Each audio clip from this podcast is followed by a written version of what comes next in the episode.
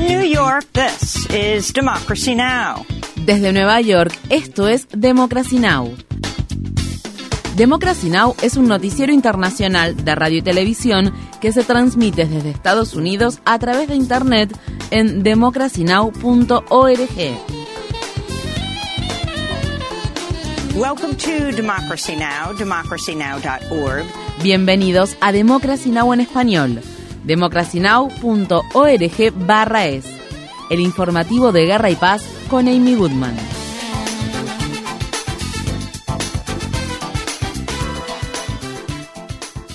Tras comparecer el martes ante un tribunal federal de la ciudad de Miami, Donald Trump se declaró no culpable de los 37 cargos de delitos graves que enfrenta por el manejo indebido de documentos clasificados que incluyen obstrucción de la justicia y violación de la ley de espionaje. El fiscal especial Jack Smith estuvo presente en el tribunal durante la audiencia. Los partidarios del expresidente se reunieron frente al edificio del tribunal en lo que los medios describieron en gran parte como un circo. El asistente de Trump, Walt Nauta, quien también fue acusado en relación a los documentos clasificados, compareció ante el juez pero no declaró debido a que no tiene un abogado del estado de Florida. Luego de la audiencia de lectura de cargos, Trump hizo una parada en un restaurante cubano del barrio Pequeña Habana y se fotografió con sus fanáticos antes de viajar en avión hacia su club de golf ubicado en la localidad de Bedminster, estado de Nueva Jersey, donde arremetió contra los cargos que enfrenta en un evento que celebró para recaudar fondos para su campaña presidencial. Ellos quieren quitarme mi libertad porque saben que yo nunca dejaré que les quiten la libertad a ustedes. Es así de simple. Ellos quieren silenciarme porque saben que nunca dejaré que los silencien ustedes. Quieren silenciar sus voces. Yo soy el único que puede salvar este país, porque como ya saben, ellos no vienen por mí, vienen por ustedes. En otras noticias sobre Trump, un juez federal dijo que la escritora E. Jean Carroll podía modificar su demanda por difamación contra Trump para incluir daños punitivos adicionales por los comentarios que el expresidente hizo durante un foro abierto que había organizado la cadena de noticias CNN. En el mes de mayo, al día siguiente de que un jurado de Nueva York lo declarara culpable de abusar sexualmente de Carol en 1996, Trump dijo que la acusación era falsa y calificó a Carol de loca. Carol, quien ya obtuvo una orden de compensación por 5 millones de dólares, pretende recibir al menos 10 millones de dólares adicionales por daños y perjuicios. Ucrania informa que tres personas murieron en Odessa, una ciudad portuaria situada a orillas del Mar Negro, y otras tres murieron en la región de Donetsk, cuando Rusia perpetró este miércoles una serie de ataques con misiles. Estados Unidos afirma estar enviando más vehículos blindados, proyectiles de artillería y sistemas de defensa antiaérea a Ucrania, luego de que este país sufriera grandes pérdidas y al tiempo que avanza su contraofensiva. Mientras tanto, el periódico The Wall Street Journal informa que el gobierno de Biden también enviará municiones de uranio empobrecido a Ucrania. El uranio empobrecido, un producto derivado del proceso de enriquecimiento del uranio natural como combustible para ciertos tipos de reactores y armas nucleares, es peligroso para la salud humana cuando se inhala en forma de polvo o metralla y puede contaminar el agua y el suelo del medio ambiente circundante. En la ciudad sudafricana de Johannesburgo, un grupo de activistas contra el cambio climático protestaron el lunes en las oficinas del banco Standard Bank, donde se llevaba a cabo la reunión anual de accionistas para exigir que la entidad bancaria deje de respaldar el proyecto Oleoducto de Crudo de África Oriental. El oleoducto de unos 1.450 kilómetros de largo transportaría petróleo crudo desde Uganda hacia Tanzania para luego ser exportado a las refinerías de la ciudad de Rotterdam la compañía francesa Total Energies y la empresa Corporación Nacional de Petróleo Marino de China las cuales están a cargo del proyecto, trabajan con empresas petroleras estatales de Uganda y Tanzania. El exdirector de Greenpeace International y exsecretario general de Amnistía Internacional, Kumi Naikdo, y el activista del grupo ecologista Rebelión contra la Extinción, Malik Daso, fueron expulsados del banco Standard Bank por la fuerza mientras llevaban a cabo una protesta pacífica. Un grupo de activistas contra el cambio climático también realizaron manifestaciones en contra del proyecto Oleoducto de Crudo de África Oriental en la ciudad alemana de Bonn. Donde se reunieron para realizar una conferencia preparatoria de la próxima conferencia de las Naciones Unidas sobre el cambio climático, denominada COP28. La activista ambiental sueca Greta Thunberg, quien recientemente se graduó de la escuela secundaria, habló el martes en la conferencia. Lo que se decida ahora es lo que definirá el futuro del resto de la humanidad, ya sea que decidamos hacerlo o no. Si seguimos recurriendo a los combustibles fósiles, será una sentencia de muerte para millones de personas y ya es una sentencia de muerte para millones de personas que en la actualidad viven en la primera línea de la crisis generada por el cambio climático.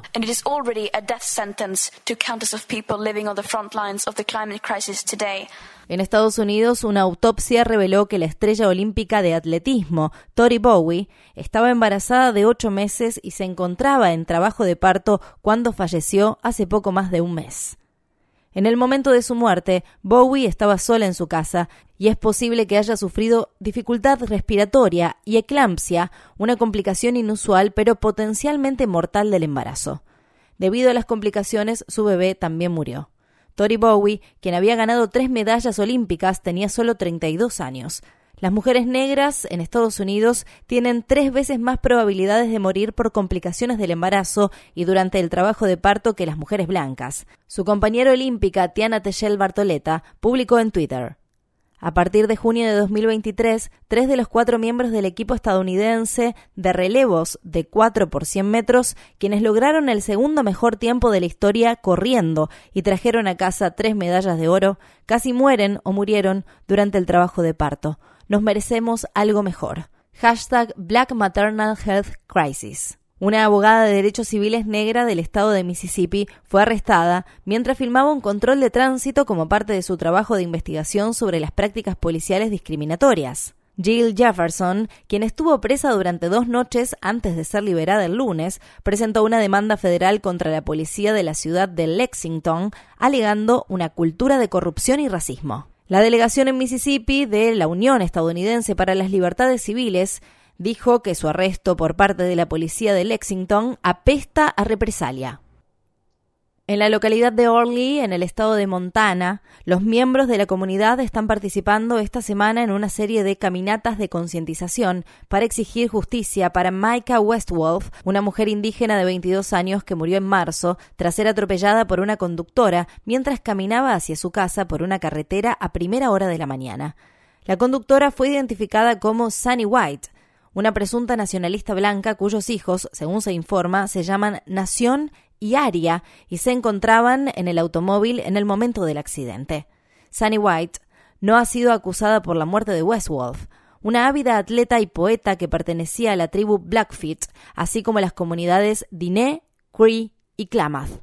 El escritor activista por los derechos civiles y profesor de filosofía Cornel West ha cambiado de afiliación partidaria y ahora se postula para la presidencia de Estados Unidos como candidato por el Partido Verde. West, quien había anunciado a principios de junio que se postularía como candidato por el Partido Popular, confirmó la noticia en el programa de radio The Katie Helper Show. Cuando se trata de infraestructura e instituciones es mucho más amplio y profundo. El acceso a la papeleta es mucho más amplio. Pero al final, como usted sabe, toda aquella candidatura que esté destinada a dirigir el imperio para desmantelarlo tiene que ser parte de un movimiento. Visite nuestro sitio web democracynow.org es para ver la charla que mantuvimos recientemente con Cornel West en relación a su candidatura presidencial. En noticias sobre los medios de comunicación, la estación de radio pública de la ciudad de Los Ángeles, LIST, anteriormente conocida como KPCC, anunció que recortará su personal en un 12% debido a un déficit presupuestario. Los miembros del sindicato de LIST señalaron que el director ejecutivo actual de la estación de radio ganó alrededor de 675 mil dólares en 2022, mientras que al ex director ejecutivo se le pagó 500 mil dólares por año durante los tres años posteriores a dejar el puesto. Esto ocurre menos de una semana después de que el periódico Los Angeles Times dijera que despediría a 74 empleados, lo que representa el 13% de su plantilla de editores. En Estados Unidos, la compañía de logística UPS acordó ordenar que su flota de vehículos de reparto tenga aire acondicionado. El acuerdo se produjo como parte de las negociaciones en curso entre UPS y los trabajadores que pertenecen al sindicato Teamsters. Varios conductores de reparto de UPS se han enfermado debido a que trabajan bajo temperaturas extremas. El verano pasado, un conductor de UPS de 24 años del sur del estado de California murió mientras estaba trabajando. Según su familia, su muerte fue causada por el calor extremo. Esto se produce cuando unos 330.000 miembros del sindicato están llevando a cabo una votación para determinar si se autoriza una posible huelga contra UPS en agosto. Esta sería la huelga más grande en la historia de Estados Unidos que se realiza contra un único empleador. Al menos 59 inmigrantes se ahogaron este miércoles después de que su embarcación naufragara frente a la costa griega. Más de 100 personas fueron rescatadas, aunque se desconoce cuántos pasajeros habían en la embarcación que se dirigía a Italia antes de hundirse. Este es el naufragio más mortífero de 2023 que ocurre frente a la costa griega. En noticias relacionadas, la Organización Internacional para las Migraciones afirma haber registrado unas 3.800 muertes en 2022 a lo largo de las rutas terrestres y marítimas de la región de Medio Oriente y África del Norte, lo que representa un aumento del 11% con respecto al año anterior. La ONU dijo que el número de personas desplazadas forzosamente en el mundo alcanza un récord de 110 millones. Esta es la realidad que enfrentamos hoy tenemos 110 millones de personas que han huido debido a conflictos bélicos, persecución, discriminación, violencia, motivos que a menudo se combinan con otros, como el del impacto del cambio climático.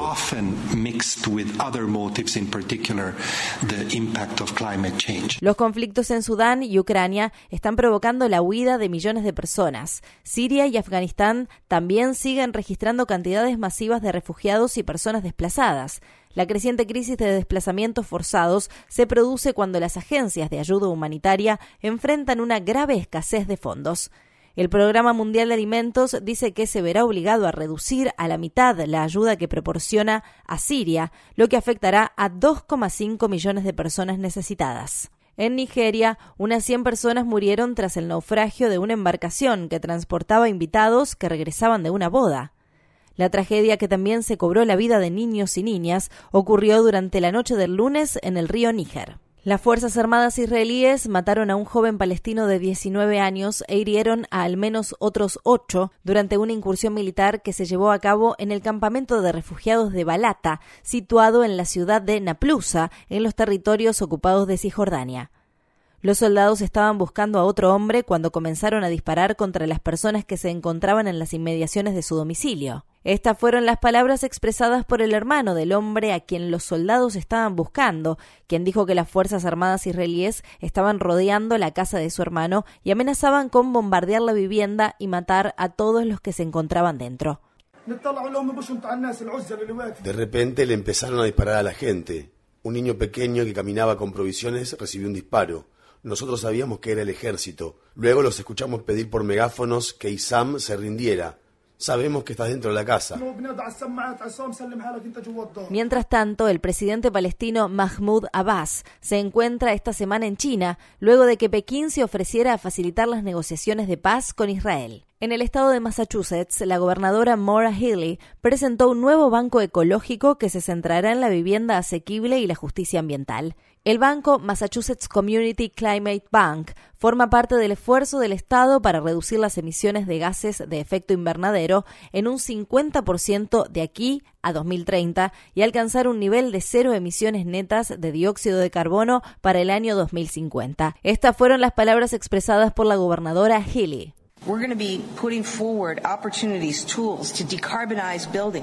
Vamos a estar presentando oportunidades, herramientas para eliminar el carbono de los edificios, que son, como ya dije, una fuente importante de emisiones de gases de efecto invernadero. Con el tiempo, este banco climático crecerá a fin de abordar las necesidades urgentes que presenta este sector. Podremos innovar y financiar la remodelación de edificios para lograr una mayor eficiencia energética, la instalación de estaciones de carga para vehículos eléctricos en los edificios y proyectos de energía solar que demostrarán la viabilidad de estas tecnologías a escala comunitaria.